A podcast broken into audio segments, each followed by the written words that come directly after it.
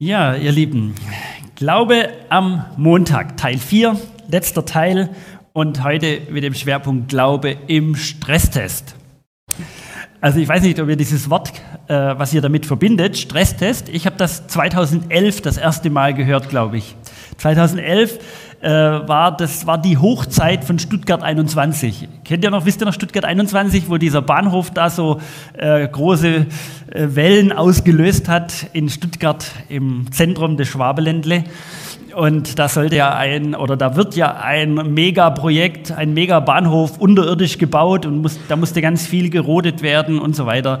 Und da äh, kam dann auch ganz viel Kritik an diesem Bahnhof und in diesem Zusammenhang hat man eine Schweizer Firma beauftragt, die ähm, schon bei den Planungen allen Argumenten mal den Wind rausnehmen sollte, weil die gesagt haben, irgendwie dieser Bahnhof, der sei sowieso äh, verfehlt und er sei schwach und es würde sich gar nicht lohnen und dass das, also der Aufwand würde in keinem Verhältnis stehen. Und dann hat man eine Schweizer Firma beauftragt, die einen Stresstest äh, mal veranstaltet hat. Das heißt, man hat dieses ähm, diesen neuen Bahnhof simuliert und geschaut, was passiert eigentlich mit diesen Fahrgastströmen und mit dem Ein- und Aussteigen und Züge rein und rausfahren zu, den, zu der Rush Hour, zu den Zeiten, wo ganz viele da sind. Man hat 100 Tage versucht zu simulieren und ähm, hat dann sogenannten Stresstest verursacht, also durchgeführt. So ist mir dieses Wort in, in den Sinn gekommen und ich dachte mir, ja, Glaube im Stresstest. Ähm, also besteht euer, besteht mein Glaube im Alltag? Hat er's, also besteht er so ein Stresstest? Ähm, oder knickt er ein, bevor du deinen ersten Fuß aus dem Bett rausstreckst und eigentlich noch gar nichts gesagt hast äh, und noch nichts passiert ist? Äh, ja. Die Frage ist, wie belastungsfähig ist unser Glaube? Wie belastungsfähig? Darum soll es heute gehen. Und wenn wir in die Bibel schauen, dann kann man unglaublich viel Stresstests für den Glauben entdecken. Unglaublich viele Stresstests gibt es da. Also Situationen, wo Menschen vor großen Drucksituationen standen und dann entweder gnadenlos gescheitert sind oder sogar über sich hinausgewachsen sind. Also Stresssituationen, von Menschen in der Bibel, die manchmal so auch richtig eine Niederlage eingefahren haben.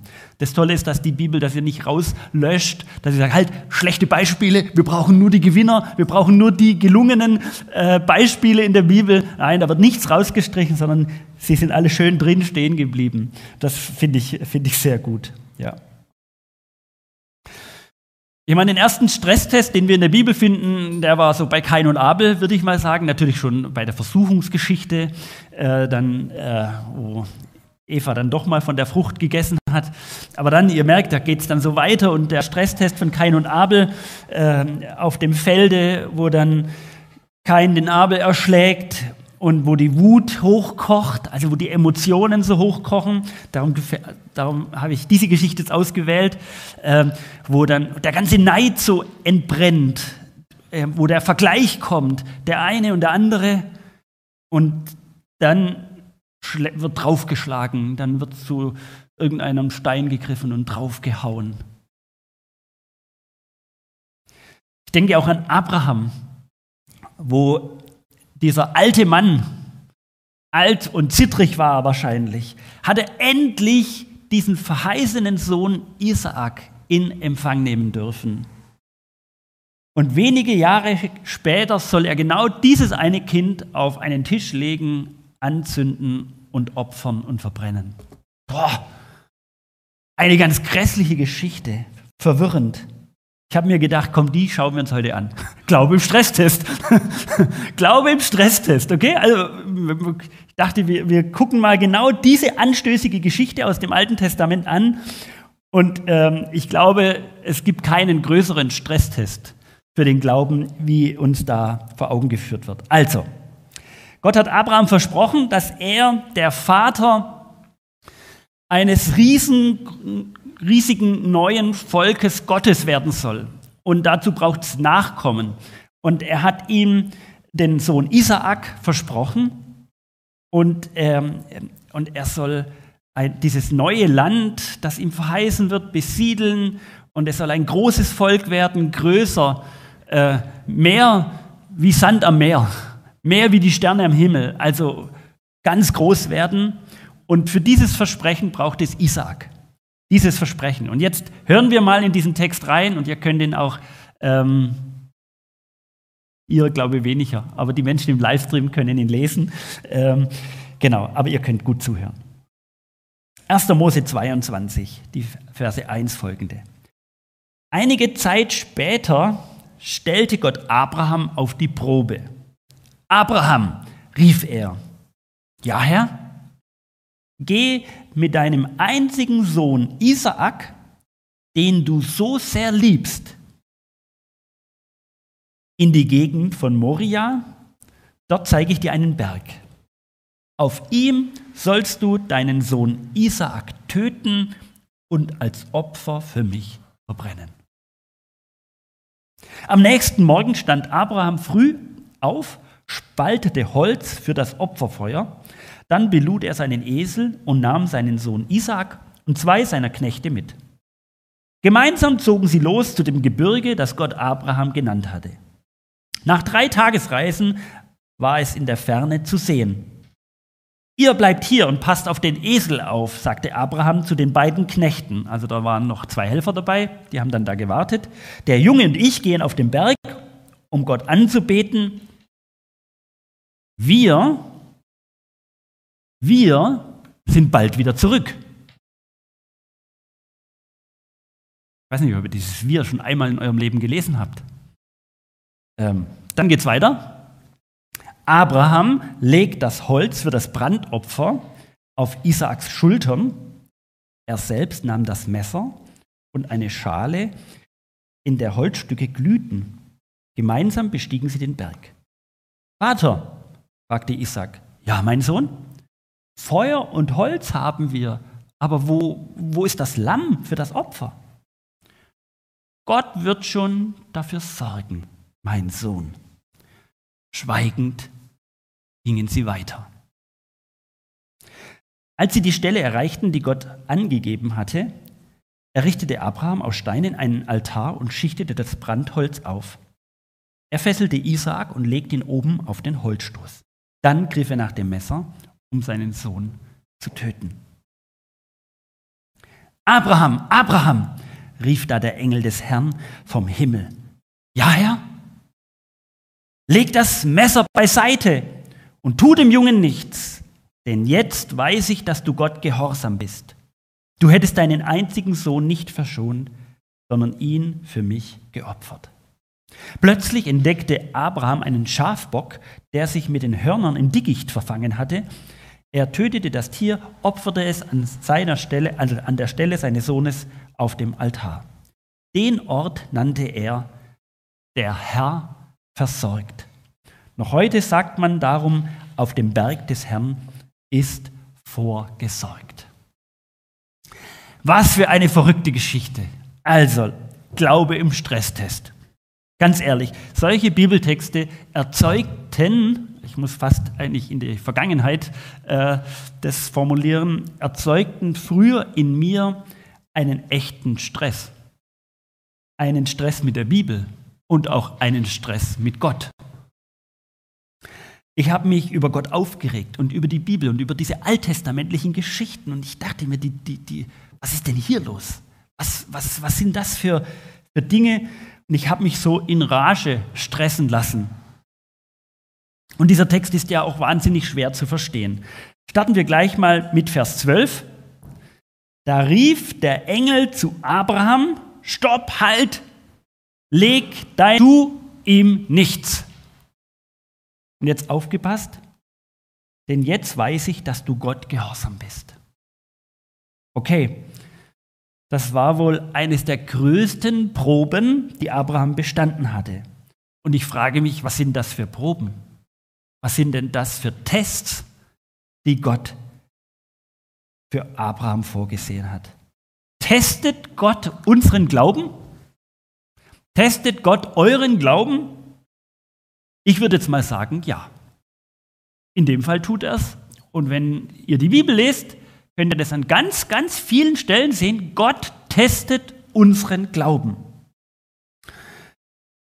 Das gehört irgendwie zum Glauben dazu. Ich hätte euch gerne was anderes erzählt, aber das gehört zum Glauben dazu. Und das ist eine gute Nachricht. Das ist keine Drohung. Ich will euch keine Angst machen, sondern euch auf eine Erfahrung aufmerksam machen, die jeder erlebt, der oder die mit Gott unterwegs ist. Jeder erlebt das und jede. Die ganze Bibel ist voll davon. Es werden Verheißungen ausgesprochen. Gott verspricht den Menschen etwas und dann vergeht eine unendlich lange Zeit. Und in dieser Zeit ist die große Frage, vertraue ich diesem Gott? Bleibe ich treu? Gehe ich mit ihm seinen Weg? Und die Zeit zwischen der Verheißung, einem Versprechen und dem, dass sich in unserem Leben was verändert und erfüllt, die können manchmal ewig lang sein. Die können manchmal zu lange sein. Und das ist eine Art Probezeit. Eine Zeit, wo unser Glaube auf die Probe gestellt wird. Ein Stresstest, ein echter Stresstest. Und das ist keine Simulation am Computer, das wäre ja noch schön, sondern das ist ein Stresstest in der Realität des Lebens. Gott, kann ich dir vertrauen, auch wenn ich Gegenwind spüre? Auch wenn ich warten muss? Auch wenn sich etwas sogar rückwärts entwickelt, statt vorwärts? Ich denke natürlich ganz spontan oder auch vielleicht als allererstes an Israel, als sie da in Ägypten waren. Und Gott führt sie in die Freiheit. Er führt sie hinaus aus der Gefangenschaft, aus der Knechtschaft. Und gerade sind sie ein paar Meter gelaufen, stehen sie vor einem Meer, in einer Sackgasse. Und sie haben das Gefühl, dass alles scheiße ist. Sie regen sich auf. Wären wir doch da geblieben. Äh, sie haben jetzt da Mose und Gott vertraut. Und jetzt stehen sie in der Sackgasse. Das ist doch alles nur, ach, lass uns doch zurückgehen zu den Fleischtöpfen äh, die sowieso nie da waren. Menschen spüren Glaubensprüfungen, Anfechtungen, gerade dann, wenn man einen ganz neuen Weg eingeschlagen hat. Ganz junge Christen manchmal, Menschen, die eine ganz neue Erfahrung mit Gott gemacht haben, die ganz besonders, die sagen, hey, jetzt habe ich doch, jetzt bin ich doch da neu irgendwie äh, mit Gott unterwegs und jetzt kriege ich da so, so einen Dämpfer, jetzt, jetzt werde ich da so enttäuscht. Und jetzt gibt es Rückschläge und dann geht es so, so auf und ab, zwei Schritte vor, einen zurück und manchmal zwei vor und drei zurück. Und das Volk Israel ist wirklich so eine Exemplargeschichte, so ein exemplarisches Volk, mit dem wir uns identifizieren können. Sie haben nichts zu beißen und nichts zu trinken, Glut, Hitze und dann kommt dieses Jammern, wie lange dauert es denn noch? Also kennt ihr das? So dieses, wie lange dauert es denn noch? Das, was die erlebt haben, ist natürlich eine völlig andere Nummer wie das, was vielleicht unsere Kinder auf der hinteren Sitzbank sagen und die endlich ankommen möchten. Die waren hier 40 Jahre in der Wüste unterwegs und haben gefragt, wie lange dauert es denn noch? Klagende Männer und Frauen, die Mose vorgeworfen haben, dass diese ganze Reise eigentlich ein Fehler war. Wir lesen im Neuen Testament einen Vers und den schauen wir uns jetzt an. 1. Petrus 1, Vers 7.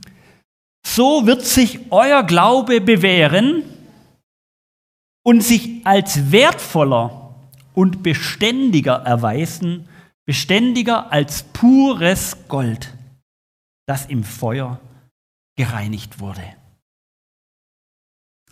Petrus schreibt diese Worte in einer Zeit ganz schlimmer Christenverfolgung. Also wir haben es hier voll easy gechillt. In der Zeit, der dieser Brief geschrieben wurde, gab es Christenverfolgung. Denen saß diese Erfahrung im Nacken und die hatten auch Stresstest. Real, mitten im Leben. Und Petrus erinnert sich natürlich auch noch, was es heißt, äh, geprobt erprobt zu werden und auch zu versagen. Was es heißt, wenn man gefragt wird, gehörst du nicht auch zu diesem Club da, die sich da um Jesus treffen und er dann dreimal sagt, nö, den kenne ich nicht. Nö, nö, nö, die kenne ich nicht oder den kenne ich nicht. Und Petrus spricht hier von einem Feuertest, von Gold, das im Feuer gereinigt wird. Also, mit Gold ist es nämlich so, du kannst es ja einschmelzen, so oft du willst. Das ist spannend. Du kannst Gold so oft du willst einschmilzen. Es verliert niemals an Qualität und an Masse. Jetzt hätte ich gerne euch meinen Ehering gezeigt, den habe ich, äh, der ist aus Gold. Äh, ich habe vergessen, den Ring von meiner Frau jetzt hier exemplarisch in die Hand zu nehmen. Kriegst du ihn schnell raus? Nee. Der ist fest mit ihr verwoben, im Gegensatz zu meinem. Den habe ich verloren, aber äh, tut nichts inhaltlich zur Sache. äh, also, würde ich diesen Ring einschmelzen, würde er an Qualität und an Masse verlieren, weil wir nicht so viel Geld hatten und kein reines Gold gekauft haben, sondern einen Ring mit einem geringeren oder weniger Goldanteil. Es gibt Gold in unterschiedlichen Reinheitsgrad. Wenn du das reine Gold aber herauslösen willst, wenn ich diesen Ehering einschmelzen würde, und dann trennt sich das unreine, das andere Metall vom Gold und übrig bleibt das reine Gold. Das Unreine verbrennt bzw. löst sich ab und übrig bleibt das Wertvolle, das Gold. Ein ganz starkes Bild. Manchmal sind wir im Glauben unterwegs und fühlen uns immer mehr mit mehr Fremdmetalle, mit mehr Fremdstoffe quasi. Äh, eine Einheit, haben wir eine Einheit gebildet. Es mischt sich unter das Gold sozusagen Unreinheiten, die das Gold ver unreinigt. Lästereien zum Beispiel. Schlechtes Reden über andere. Schlechtes Reden über Menschen, über Gemeinde, über weiß was ich wen. Dazu kommen Schmutzstoffe wie Egoismus dazu, wo es nur noch um mich geht und nochmal um mich und nochmals um mich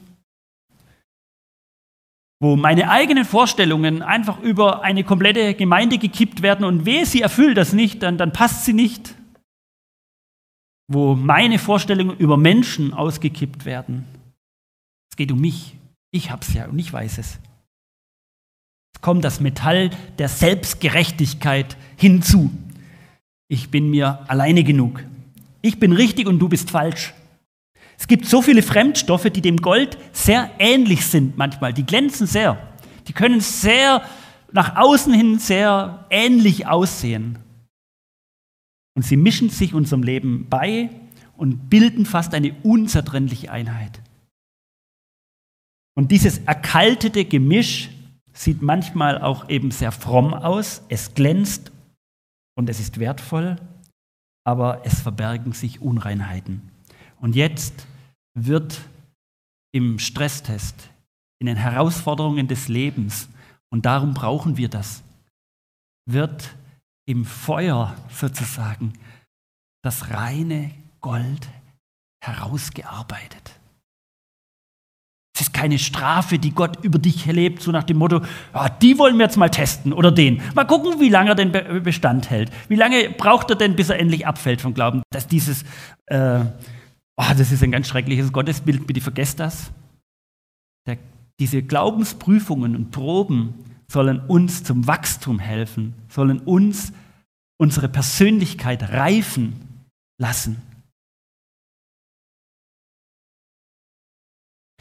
Vor ein paar Wochen beschwerte sich jemand bei mir über ein anderes Gemeindeglied. Ich erspare euch Details, ähm, aber ich habe gefragt, hey, Habt ihr eigentlich einmal miteinander gesprochen? Ähm, nö, eigentlich noch nicht. Na, ich gesagt, du, weißt du eigentlich gerade, was dieser Mensch so bewegt, was er gerade durchmacht? Nee, weiß ich natürlich auch nicht. Wir haben ja auch nicht miteinander gesprochen.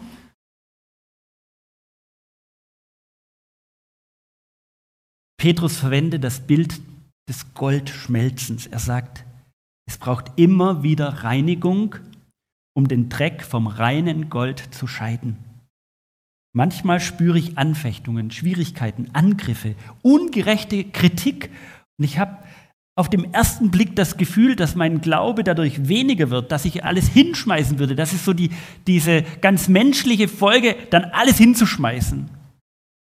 Aber wenn ich verstehe, dass das auch eine, ein,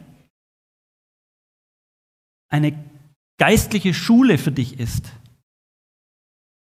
wo etwas reif werden soll, dann verändert sich der Blick auf diese Schwierigkeiten. Ich denke mir manchmal, hey Gott, ich stelle dir doch mein ganzes Leben zur Verfügung. Ich habe so viel für dich aufgegeben, ich bin zu so vielen bereit und was weiß ich was. Und dann gehst du, dann, dann schickst du mich durch so ein schweres Tal. Und mein Glaube, dann fühlt er sich so lächerlich an. Da war doch mal viel mehr, dachte ich mir. Ich will doch im Glauben wachsen. Will doch zunehmen. Mein Glauben soll doch mehr Gewicht auf die Waage bringen. Und dann habe ich dieses Bibelwort verstanden. Nein, es ist nicht weniger geworden, es hat sich zu vieles beigemischt. Es hat sich zu vieles, zu viel Schrott in meinem Leben angesammelt, zu viel Abhängigkeit von Menschen. Auf dem Weg zur Prüfung bekommt unser Glaube die Chance, zurückzufinden zur, zum reinen Gold, zur ersten Qualität. Also, und diese Goldschmelze, sie will euch ehrlicher machen. Das ist, also das ist ein heißer Prozess.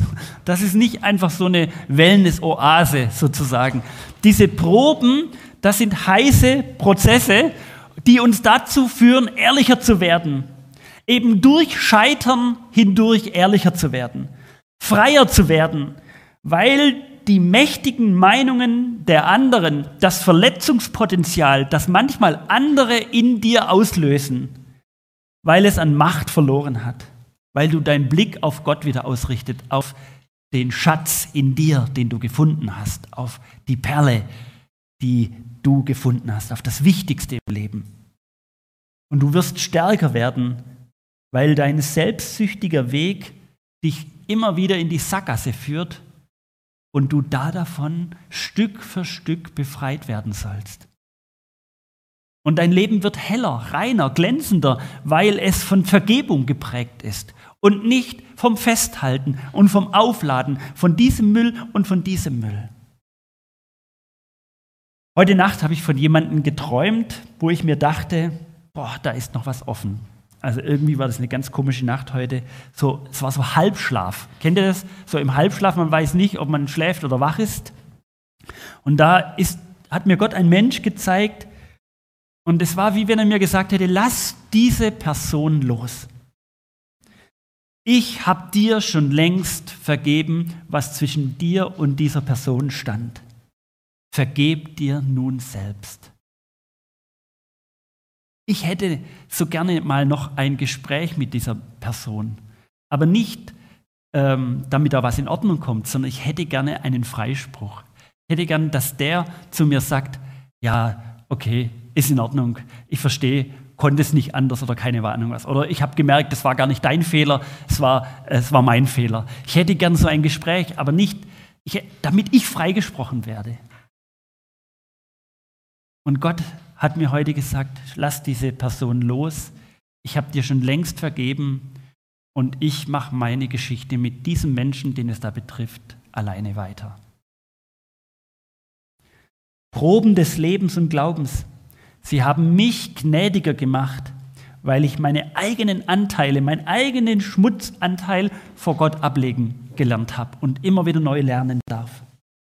Testungen sind nichts Schlechtes. Wir müssen nicht davor erschrecken und denken, oh je, was habe ich jetzt verbrochen? Oder was habe ich denn da für einen Gott an meiner Seite? Ganz im Gegenteil. Jakobus sagt, liebe Brüder und Schwestern, betrachtet es als besonderen Grund zur Freude, wenn euer Glaube immer wieder hart auf die Probe gestellt wird. Ihr wisst doch, dass er durch solche Bewährungsproben fest und unerschütterlicher wird. Also diese Proben, sie sind nicht euer Feind, sondern sie sind das Material, aus dem ihr Stabilität entwickelt und immer mehr Stabilität werdet. So heißt es, dass dadurch solche Bewährungsproben, dass ihr fest und unerschütterlich werdet. Ich habe so eine Burg, so eine alte hier ausgesucht. Fest und unter eine Festung werdet. Unerschütterlich. Dazu sind die da. Wie eine Burg besteht dieser Glaube den Proben. Standhaftigkeit wird aus, aufgebaut, Ausdauer. Stell dich positiv darauf ein. Gott will deinen Glauben testen, weil er deinen Glauben dadurch formt.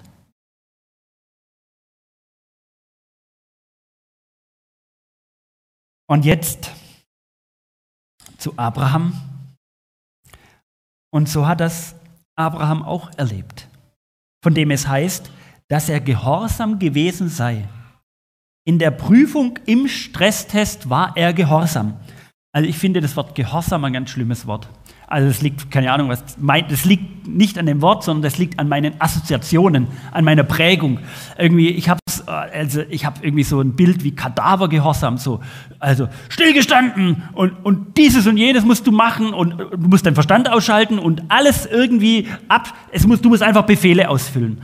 Wenn das das Bild ist, das du von Gehorsam im Kopf hast, dann bitte, dann streich das mal raus. Das hat nichts mit dem zu tun, was die Bibel unter Gehorsam versteht.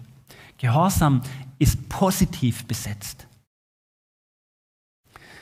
Im Hebräerbrief 11 heißt es, durch den Glauben wurde Abraham, durch den Glauben, also durch das Vertrauen, Glaube kann man ja mit Vertrauen übersetzen, durch das Vertrauen wurde Abraham gehorsam, als er berufen wurde.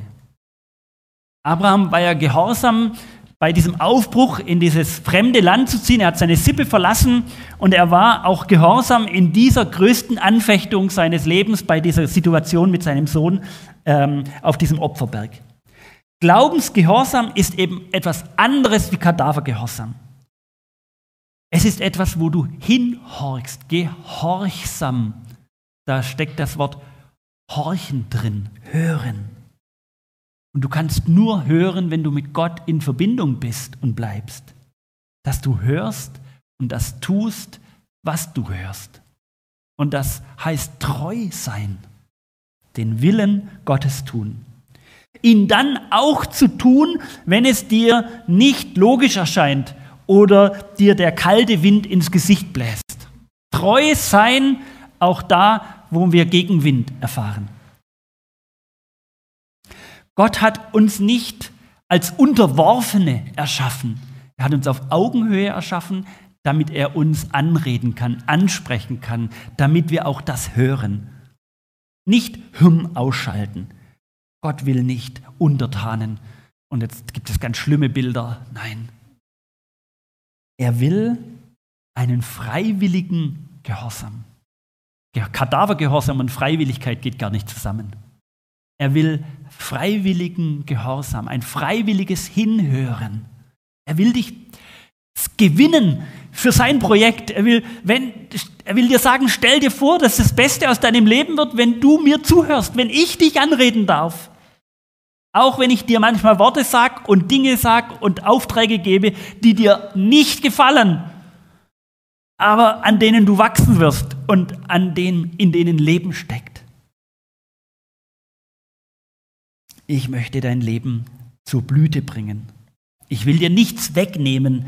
Ich will dir nicht die Dinge wegnehmen, die dir gut tun, die hilfreich für dich sind, die dir Freude machen, aber ich will das, was dich unreinigt, verunreinigt, den Ballast, den Dreck, den will ich wegnehmen. Und wenn du das nicht siehst, dann spreche ich dich darauf an. Gott hat zu jedem Zeitpunkt, auch in den schwierigsten Phasen, deines Lebens dich im Blick.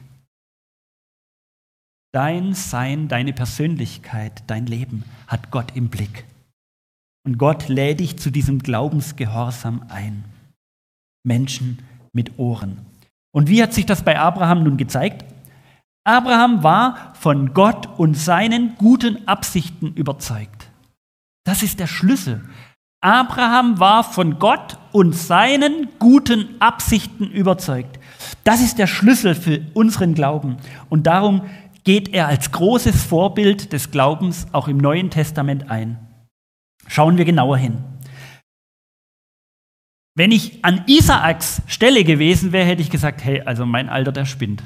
Also wenn ich gehört hätte, dass mein Vater von Gott den Auftrag bekommt, mich damit hochzunehmen und äh, da mich auf so einem Holzfeuer zu verbrennen, hätte ich gesagt, also der ist wahrscheinlich schon ein bisschen zu alt. Äh, der, der ist nicht mehr ganz, ganz klar im Kopf. Also das mal, müssen wir uns ja mal so vorstellen.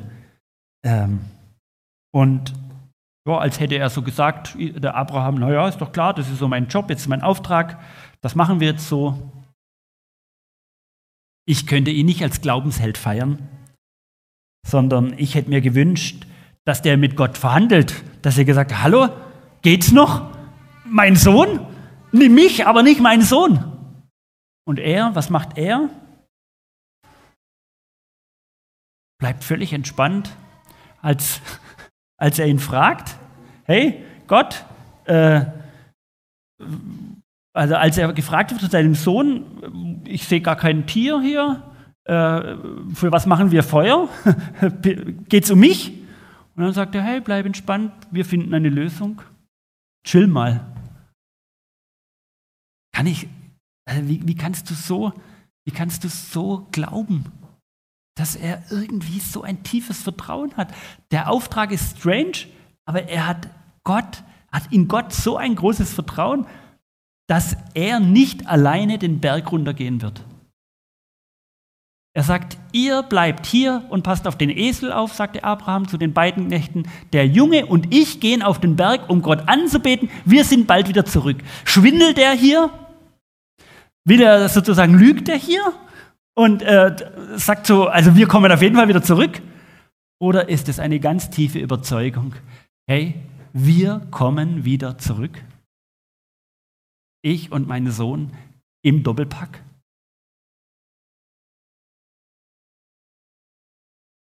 Und diese Entspanntheit drückt sich genau darin aus. Vater, fragte Isaac, ja mein Sohn, Feuer und Holz haben wir, aber wo ist das Lamm für das Opfer?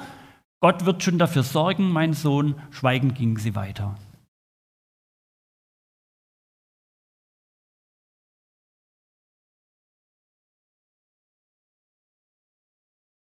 Als der Engel Abraham bei der Opferung unterbrochen hat, kam so ein Schafsbock um die Ecke.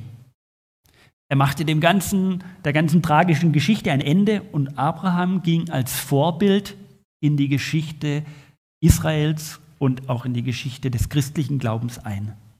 Ich habe mich gefragt, was ist denn überhaupt das Besondere an Abraham? Ich glaube, es liegt daran, dass er ganz tief weiß und davon überzeugt ist, meinem Kind wird nichts passieren. Wir kommen wieder gemeinsam vom Berg hinunter. Er glaubte daran, dass die Verheißung, das Versprechen, das Gott ihm gegeben hat und seinem Weg, dass Gott dieses, diese Verheißung, dieses Versprechen nicht brechen wird. Gott ist kein Lügner. Gott steht zu seinen Versprechen.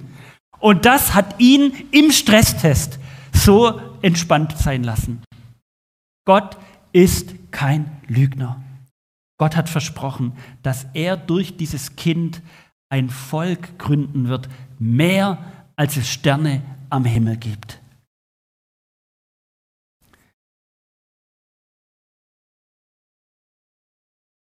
Das Ganze geht so weiter.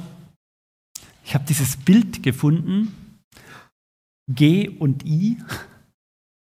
Das finde ich spannend.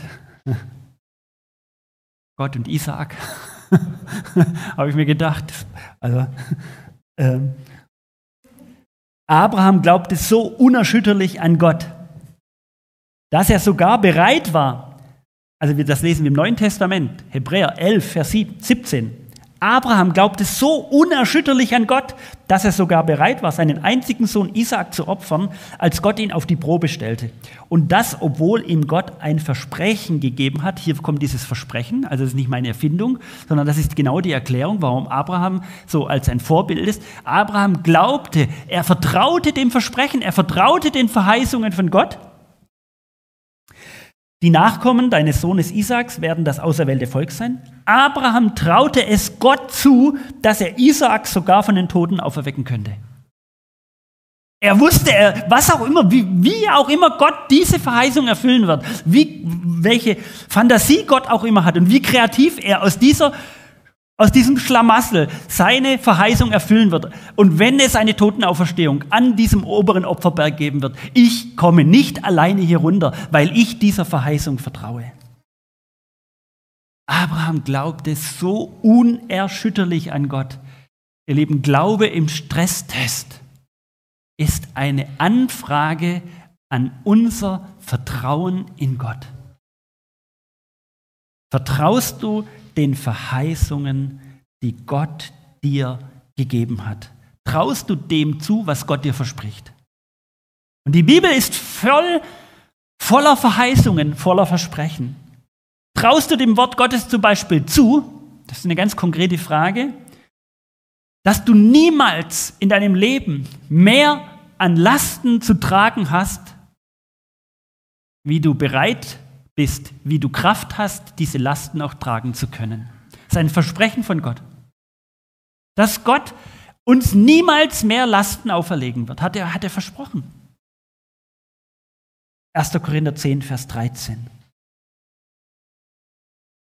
Hey, was, wie würde mein Leben aussehen, wo ich diesem Versprechen traue? Und ich darauf vertraue, dass Gott so viel Kreativität hat, dass das in Erfüllung gehen wird. Traue ich Jesus zu, wenn er sagt, ich bin bei euch alle Tage bis an das Ende der Welt und durch das Ende der Welt hindurch ins ewige Leben hinein. Hey, was ist das für ein Leben? Wo Gott dir verspricht, dir verheißt, ich bin bei dir jeden, jede Sekunde, jeden Atemzug bin ich bei dir. Ein letztes, und es gäbe so viele Verheißungen. Googelt mal nach Verheißungen der Heiligen Schrift. Offenbarung. Siehe, ich stehe vor der Tür und ich klopfe an. Wenn jemand meine Stimme hört und mir auftut, zu dem werde ich hineingehen und das Abendmahl mit ihm halten und er mit mir.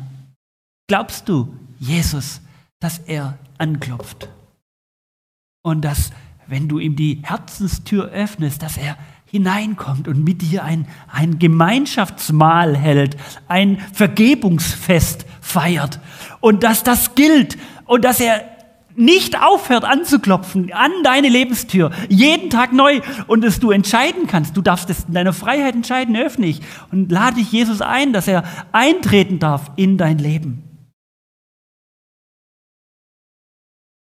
Letzte Woche hat unser Enkelkind, der Noel, gesagt, Opa, mir tun meine Beine weh.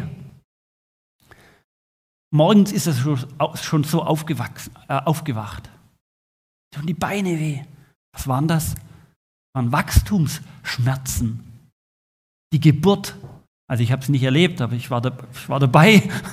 Ich habe den Eindruck gehabt, dass das mit vielen Schmerzen verbunden ist. Wachstumsschmerzen tun weh. Zahndurchbrüche. Hat er schon alle Zähne? Nein. Kaut er auf seinen Schnuller. Wachstumsschmerzen gibt es im Leben. Das Wachstum, das geht nicht ohne Schmerz manchmal. Veränderungen, die, die, die, die werden durchrungen und errungen und manchmal auch erkämpft. Ich möchte schließen mit einer kleinen Geschichte. Ähm, ich weiß nicht, ob ihr schon mal was von Florence Chadwick gehört habt. Ähm, sie startete 1952 ein Experiment. Sie wollte von dieser kleinen Insel äh, Catline äh, nach Palos Verdes an der kalifornischen Küste rüberschwimmen. 34 Kilometer. Im Alter von 34 Jahren. Ich weiß nicht, ob es einen Zusammenhang gibt. Auf jeden Fall war das ihr Projekt. Sie äh, wollte darüber schwimmen, war 1952.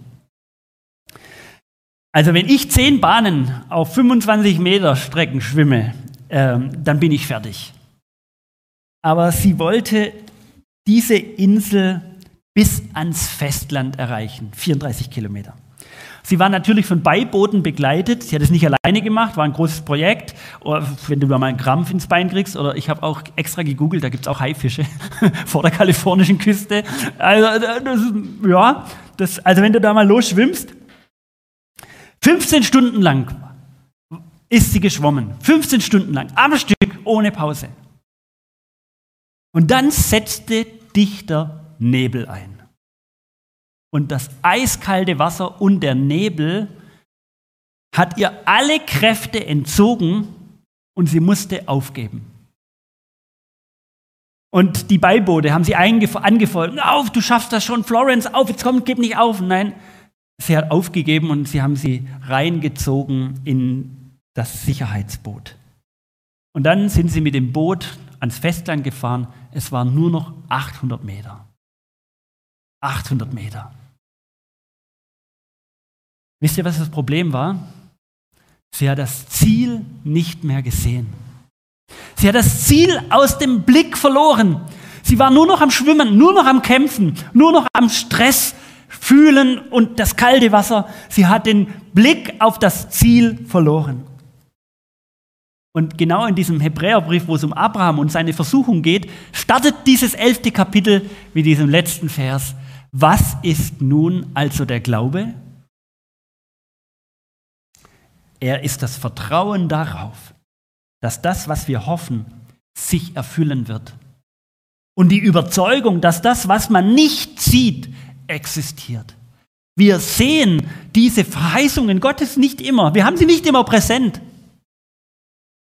Aber zu vertrauen, dass Gott nicht lügt und dass er auf unserer Seite steht und das Ziel nicht aus dem Blick zu verlieren.